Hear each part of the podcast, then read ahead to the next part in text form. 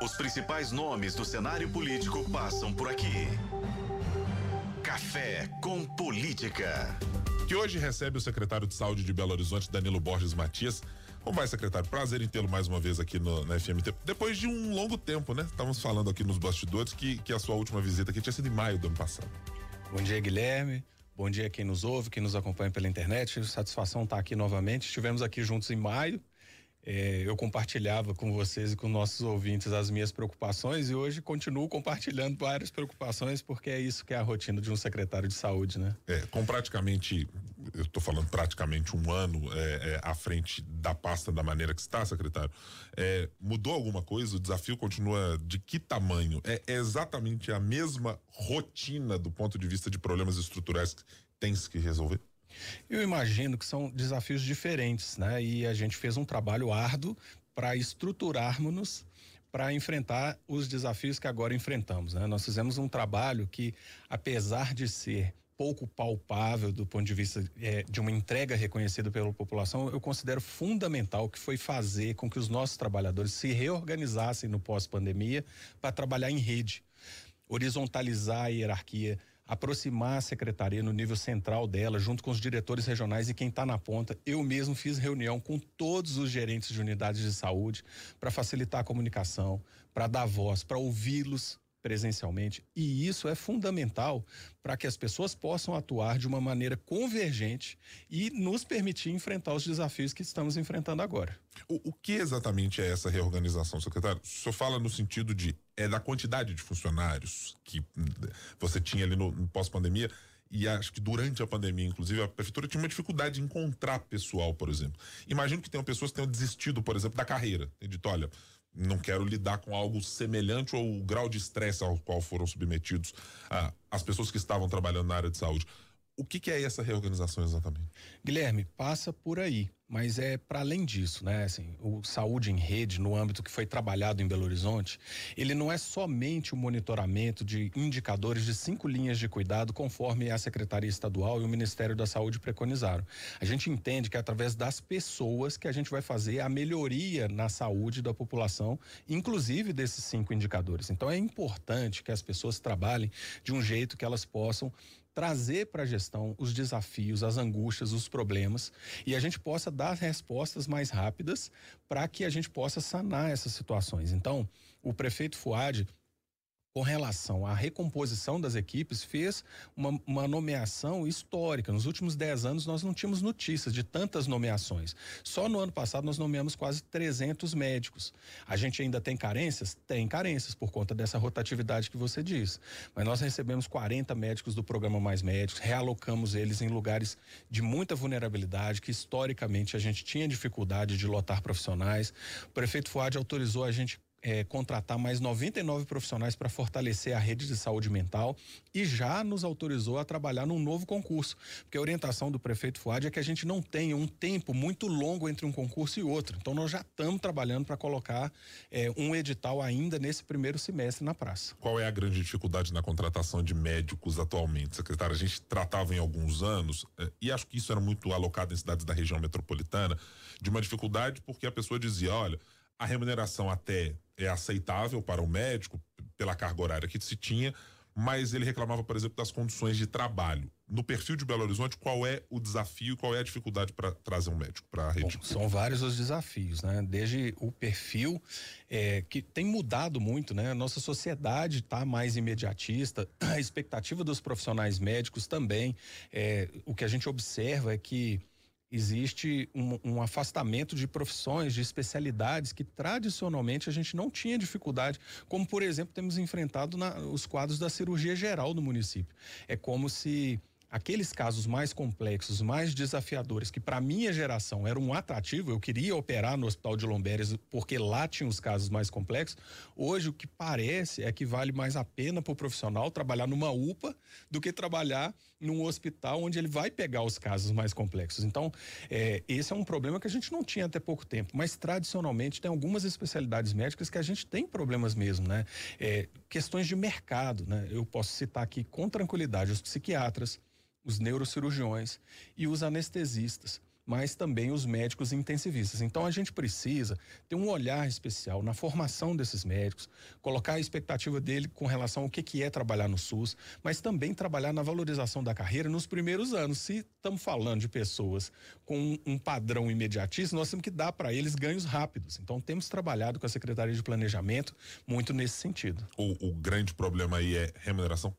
Passa pela remuneração, mas condições de trabalho e é, saber o que, que é trabalhar no SUS, né? Porque isso é um trabalho que precisa ser feito também junto a conselho de classe, a universidades, né, instituições formadoras, porque o que se percebe é que se ensina muito pouco sobre o que é o serviço público e a pessoa toma um choque quando, quando é, se depara com a realidade. É, eu acho que ouvi uma reclamação na UPA, ouvi reclamações de familiares ou de pacientes, deve ter um impacto realmente muito diferente, porque na iniciativa privada a gente não vê na mesma, pelo menos não vê na mesma proporção o mesmo tipo de reclamação acontecendo, né? Imagino que sim, tenha isso. Secretário, preciso falar claro sobre dengue, a gente vai voltar para falar mais sobre o ano de 2024, é, porque tivemos nessa última semana a decisão do governo de Minas de decretação de estado de emergência. O cenário para Belo Horizonte já começou a mostrar a necessidade de ampliação do tempo de atendimento, de abertura de espaços. Belo Horizonte também decretará situação de emergência necessariamente ou não? Guilherme, é, Belo Horizonte inclusive subsidia, né, é, o estado com informações. A gente tem uma troca de informações, não só o, o estado de Minas, mas o governo federal. É, a nossa situação ela era antevista porque a gente já tinha previsão Hoje eu, eu, costumo dizer que eu não estou mais preocupado com a dengue, eu estou ocupado com a dengue. Preocupado estava lá no final do ano passado, onde a gente já desenvolvia várias ações, e a gente pode citá-las aqui para que a população possa rememorar. Mas o que ocorre é que o, a, o aumento né, dos casos e que não faz de Belo Horizonte ser uma exceção, né, é uma doença que ocorre a cada três anos um pico muito grande. Então a gente tem comparado com os casos de 2016, de 2019, que foi onde o nosso sistema de saúde foi muito pressionado. É, a gente teve, então, uma temporalidade alterada, muito provavelmente, por uma dinâmica populacional que se deu por conta da pandemia. Mas está aí. Então, é correto a gente comparar com as curvas de 2016 e de 2019 para traçarmos as nossas estratégias. Quando a gente compara a situação do, do estado de Minas com Belo Horizonte, a gente vê que um decreto de emergência em saúde não mudaria muito a nossa realidade. O nosso plano, né, ele, ele não é afetado pelas facilidades é, é, legais que um decreto é, traria. Mas nós estamos trabalhando, é, como você disse, analisando dia a dia todos os casos. Tem uma, uma, uma informação que é formal dos casos confirmados, mas que a gente tem um atraso, né? Porque hoje as nossas amostras são processadas no laboratório da FUNED, que é do estado, e ela recebe demanda de muitos municípios. Então tem um atraso entre a confirmação dos casos. Então, algo que é muito mais sensível para nós são os casos suspeitos, ou seja, o atendimento propriamente dito. A UPA cheio, o centro de saúde cheio, e isso tem norteado nossas ações. Nós já abrimos os cinco centros de saúde em regionais cuja demanda por atendimento a gente percebeu que estava aumentando. É, a gente considera exitosa essa prática, porque foram mais de 700 atendimentos só nesse final de semana estamos preparados para funcionar outros finais de semana, feriados, né? Durante o carnaval, inclusive, e outras portas de atendimento podem e deverão ser abertas, porque a gente está esperando uma escalada ainda no número de casos. E nas próximas três semanas esse pico deve ser atingido. É, depende, obviamente, de um trabalho também da população a curva que nós estamos experimentando, ela poderia ter sido mais grave se a gente não tivesse feito as ações, se já não tivesse tido a contribuição da população. Mas ela poderá com certeza ser menos grave se a gente tomar atitudes hoje. O monitoramento dos focos do mosquito apontam que mais de 85% dos focos estão dentro das casas. Então ainda é tempo. Eu gostaria de fazer um apelo para quem nos ouve, quem nos assiste. É, esse comportamento de que só o meu pratinho de planta, só a minha calha não vai afetar a coletividade é um pensamento equivocado, porque cada indivíduo que pensa assim afeta uma comunidade inteira. Então, volto a dizer, o desfecho da curva de epidemia de dengue, que apesar de ainda não estarmos formalmente no epidemia, estamos caminhando para, é, depende da população. Ela pode ser mais longa e maior número de casos ou mais curta e menor número de casos, a depender da conduta de cada um. É, do ponto de vista de recursos, o senhor fala que o decreto não mudaria muito a perspectiva de Belo Horizonte sobre como lidar com isso. Mas o governo federal sinalizou de alguma maneira a possibilidade de ter recursos extras ou extemporâneos para este cenário, secretário? É muito importante sua pergunta, Guilherme, porque é, o prefeito Fuad nos autorizou a iniciar um plano de enfrentamento do combate à dengue e outras arboviroses com os recursos do município. Mas os financiamentos regulares para esse enfrentamento, eles não cobrem o que a gente precisa para enfrentar bem a doença em Belo Horizonte. Então, é, eu já fiz uma conversa com o secretário Fábio e ele está em interlocução com a ministra Nízia a ponto da gente é, solicitar mais recursos para Belo Horizonte. Estamos muito esperançosos porque é, já existe esse olhar, né, é, para Minas Gerais, para Belo Horizonte, é, conforme sinalizações do governo estadual e do Ministério da Saúde deixa eu te pedir uma estimativa do quanto seria necessário de aporte do governo federal para ajudar somado o governo do estado, se tiver o número específico da prefeitura. O que a gente passou né, para o governo estadual é que a gente tradicionalmente incrementa 50% o atendimento nos centros de saúde e, e 150% os atendimentos nas UPAs. Então é com base nesses números é que a gente está pedindo os valores de financiamento. Qualquer ajuda é bem-vinda. A cidade de Contagem, por exemplo, para citar um município de região metropolitana, já olhou até espaço para fazer o seu hospital de campanha. Belo Horizonte tem um perfil semelhante da curva de crescimento da doença e que pode levar o município até de fazer algo semelhante? Guilherme, a gente tem acompanhado diariamente e hoje o que a gente observa é que aumentou muito a demanda na porta de atendimento. Então a estratégia no momento é ampliar o acesso a essas portas, porque são casos mais leves que a maioria deles não demanda internação. A gente acompanha os dados da nossa central de internação e a gente observa que o número de pedidos por internação para dengue e arbovirose cresceu bastante, mas percentualmente. Não cresceu a ponto da gente precisar de leitos extras na nossa rede.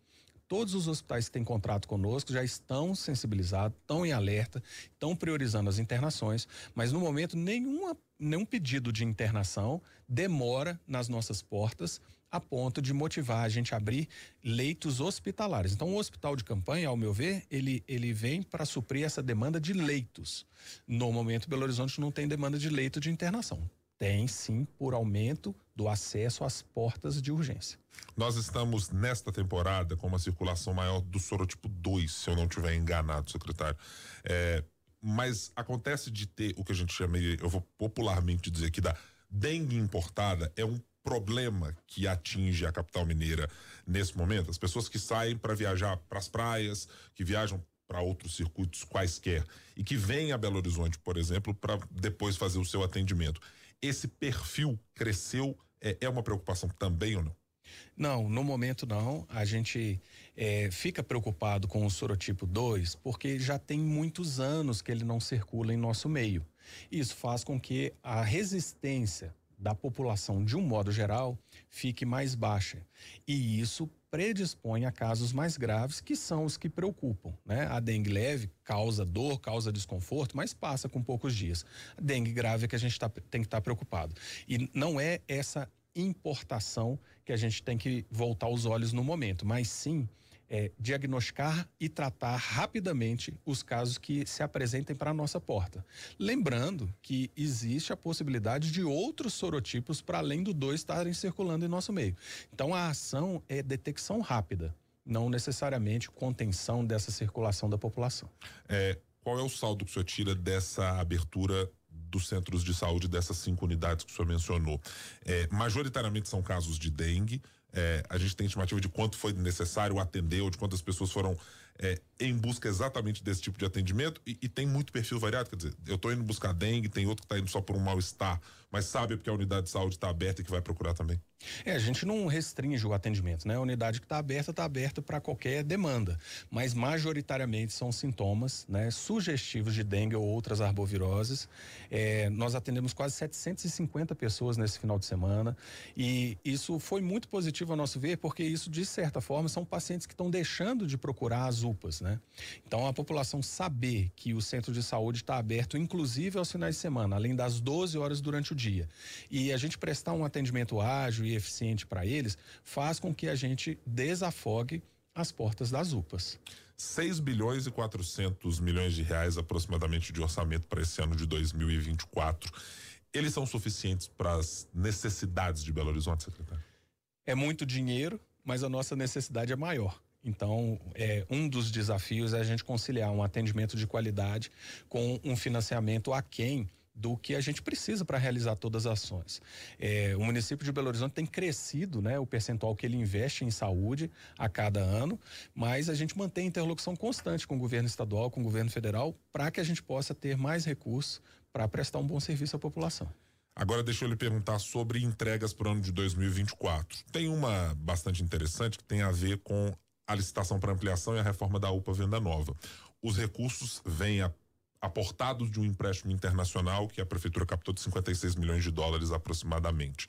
É, temos prazo para conclusão disto, é, ainda estamos na fase de licitação, evidentemente, mas é uma entrega para os próximos dois anos, para o próximo ano. E que mudança especificamente estamos falando nessa unidade de pronto atendimento?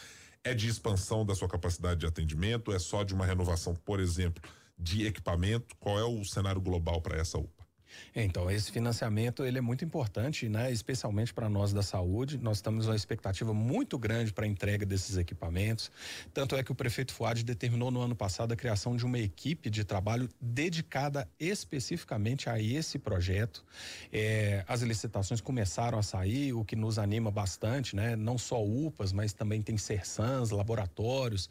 É, com certeza vai melhorar a ambiência desses lugares, aumentar a nossa capacidade de atendimento e otimização também das equipes, porque você otimiza o espaço físico. É, pode ser que a gente precise de é, é, um ou dois anos para ver a concretização dessas obras, mas o que o prefeito Fuad quer é que pelo menos elas comecem. Né, comecem o mais rápido que puderem começar e é nesse sentido que a gente tem trabalhado incansavelmente. Essa é uma das entregas é, muito importantes para a população e que a gente espera ver já alguns frutos nesse ano de 2024. 2024, evidentemente, é um ano muito simbólico, porque é o encerramento de um ciclo. Não sabemos se o prefeito será reeleito ou se será candidato, como o próprio prefeito tem dito. Mas é, qual é a meta que está colocada para a Secretaria de Saúde para o encerramento desse ano de 2024? O que, que o secretário Danilo precisa entregar, entregar a pedido do prefeito de Belo Horizonte quando encerrar esse mandato de 2024? É um serviço de saúde mais organizado, né? É, com a população é, bem atendida. Em linhas gerais, é isso. A gente tem algumas entregas né, relacionadas aos centros de saúde feitos com a parceria público-privada, que já se demonstrou uma grande ação. São é, é, unidades que a gente fala em reconstrução, né? Porque a gente não está abrindo unidades novas, nós estamos entregando unidades melhores para aquela região, mas é, é deu tanto certo e, e, são tão benéficos os efeitos para a população que a gente espera que o prefeito possa até fazer outros anúncios nesse sentido. São, vão ser totalizar agora 59 unidades, já tem 48 entregues e três é, em plenas obras. Mas quem sabe, né, sejam aí entregas e anúncios que o nosso prefeito Fuad ainda faça. Para além disso, né, a gente está aí implantando um prontuário eletrônico que interliga todas as unidades de saúde. Não há nenhuma cidade do porte de Belo Horizonte no Brasil que fez essa interligação. Imagine, Guilherme, o que que é você conseguir saber o histórico desse paciente, onde quer que ele se apresente na rede, por onde ele passou, os resultados de exames, quem o atendeu. É, isso é um, um desejo, um sonho antigo e nós já começamos a implantar. Nós fizemos uma implantação piloto na Regional Leste. Todas as unidades de saúde da Leste hoje já funcionam com esse sistema e estamos trabalhando em conjunto com a Prodabel, com a empresa que ganhou a licitação, para implantação em toda a cidade nos próximos meses. Hoje nós já estamos implantando em mais três regionais Centro-Sul, Pampulha e Nordeste. E até abril a gente vai implantar em todos os centros de saúde. Isso é um ganho enorme para a população. É claro que tem lá os seus desafios, né? É mudança, é mudança de processo de trabalho, é familiarizar com um sistema novo, mas a gente está muito sensível, muito atento às melhorias que a gente tem que fazer. É, a gente é, tem aí pela frente um carnaval, né? Que o nosso trabalho é de bastidor, mas é um bastidor muito importante. As pessoas nem imaginam, né? O tanto que as equipes de saúde se desdobram para que o carnaval seja seguro para o folião. É, temos outros desafios, né? As doenças respiratórias se avizinham vão nos pressionar também o, o, sistema de saúde, nós temos que estar preparados para isso. Enfim, são é, de tédio a gente não morre, Guilherme. Ah, certamente. Na Secretaria de Saúde, nu, nunca, exatamente. É. Deixa eu lhe perguntar, inclusive, sobre o carnaval, secretário. como é que se equilibra do ponto de vista de material humano, de capital humano, para ter um atendimento destinado ao carnaval pelo volume de pessoas que vêm para cidades ou que mesmo da região metropolitana fazem seus deslocamentos e às vezes ele vai ser atendido numa unidade de pronto atendimento de Belo Horizonte, não do município ao qual ele pertence. É, tem que fazer contratações extemporâneas de, de profissionais para isso, foram feitas ou ainda serão feitas é, para depois desse atendimento, que aí entra o servidor de férias, entra outro. Como é que isso funciona? É, nós precisamos sim de reforçar as equipes, né? Nós já, o prefeito Fuad já autorizou a contratação de centenas de profissionais especificamente para o carnaval. A gente tem é, um plano de gerenciamento de crise, também chamado de plano de catástrofe, que é um, uma articulação que a Secretaria Municipal de Saúde faz com todas as nossas portas de urgência e esse plano de mobilização de recursos rápida, de acordo com a necessidade. Imagine, a gente vai ter uma segunda Belo Horizonte aqui dentro, né? O dobro da nossa população, que é a expectativa do número de foliões. A gente faz esse plano encaixar no plano de comando único que o prefeito apresentou no final de semana, né? Lá, que funciona lá no COP, fazendo com que ações intersetoriais aconteçam. Para além disso, a gente tem um trabalho de é, preparar as nossas unidades para que elas estejam é, o menos é, lotadas possível no período que antecede o carnaval. E nós também estamos montando posto médico avançado, que é exatamente para desafogar as portas de urgência naqueles casos mais leves. Então a gente conta também com a empresa, né, que está organizando o carnaval no sentido de arregimentar recursos humanos e materiais, ambulâncias e tudo mais que ficam sob a nossa gestão, mas a gente tem toda uma organização da cidade voltada para isso, é um estado de atenção máximo durante o período todo da folia. Além de ações de promoção, distribuição de mais de um milhão de preservativos, vamos contar inclusive com os blocos eh, na distribuição de insumos, de materiais educativos, vamos distribuir autotestes, medicação. Então é, é uma ação muito grande, né? Um cuidado com a população em situação de rua, para que a gente reduza danos, que a gente não é, é possa fazer aí um atendimento de urgência caso essa população necessite. É toda uma mobilização que precisamos mesmo de tratar com uma excepcionalidade que o carnaval exige. Em função da pandemia de Covid-19, é, a última gestão, as últimas duas gestões, na qual, ou da qual fizeram parte, é, o vice-prefeito Fuad Noman e o então prefeito Alexandre Calil, é, claramente nas suas entrevistas, mesmo depois de sair da prefeitura, ele tratava a Secretaria de Saúde como uma espécie de menina dos olhos, de dizer, a cidade de Belo Horizonte teve um atendimento na avaliação dele humano, adequado às necessidades da pandemia o secretário Danilo sairá da Prefeitura de Belo Horizonte ao final de 2024, olhando dessa mesma maneira, a saúde é a menina dos olhos da cidade? Sim, e não tem como ser diferente, né? A gente é, trabalha com algo que é muito caro, né? Muito especial e num momento em que as pessoas mais precisam, que é um momento de dor, de sofrimento, de angústia. É, o gestor ele tem que estar tá imbuído desse espírito qualquer que seja o cargo que ele esteja. Estando nesse cargo, é, essa é a minha preocupação diária. Né? É, e a quem muito é dado, muito é cobrado. Né? Nós temos muitos recursos, nós temos muitas equipes. E se você olhar é, o número de atendimento que é feito diariamente nessa cidade, com certeza a conclusão que se chega é que dá muito mais certo do que falhas. É claro que se você olhar o atendimento em saúde com uma lente de aumento, falhas e oportunidades de melhoria aparecerão. É claro que se alguém quiser explorar politicamente, ele vai apontar defeitos na saúde para atacar o prefeito. Com relação a isso, estamos muito unidos, com muita serenidade, sabemos que isso pode acontecer, mas o nosso trabalho, ele é feito com muita seriedade, com muito zelo e volto a dizer, ele, ele conta com uma equipe muito especial. Esses trabalhadores, por isso esse foi o meu primeiro movimento, sabe, Guilherme? Aproximar deles, dizer a eles o tanto que eles são importantes para nós, o tanto que eles são caros, o tanto que eles fazem a diferença na vida das pessoas. E para você ter uma dimensão da essencialidade de algo, imagine-se privado disso. Ou seja, a gente sem o SUS hoje, como é que estaria? Né? Então, é, é com base nesse pensamento que a gente segue trabalhando a despeito de todas as dificuldades. Danilo Borges Matias, secretário municipal de saúde, muito obrigado mais uma vez por estar aqui conosco. Bom, como tem muita coisa para acontecer, daqui a pouco tem doenças respiratórias, tem entregas, daqui a pouco veio outro convite para eu voltar aqui para gente Será um prazer, muito obrigado pela oportunidade, Deus abençoe o trabalho de vocês.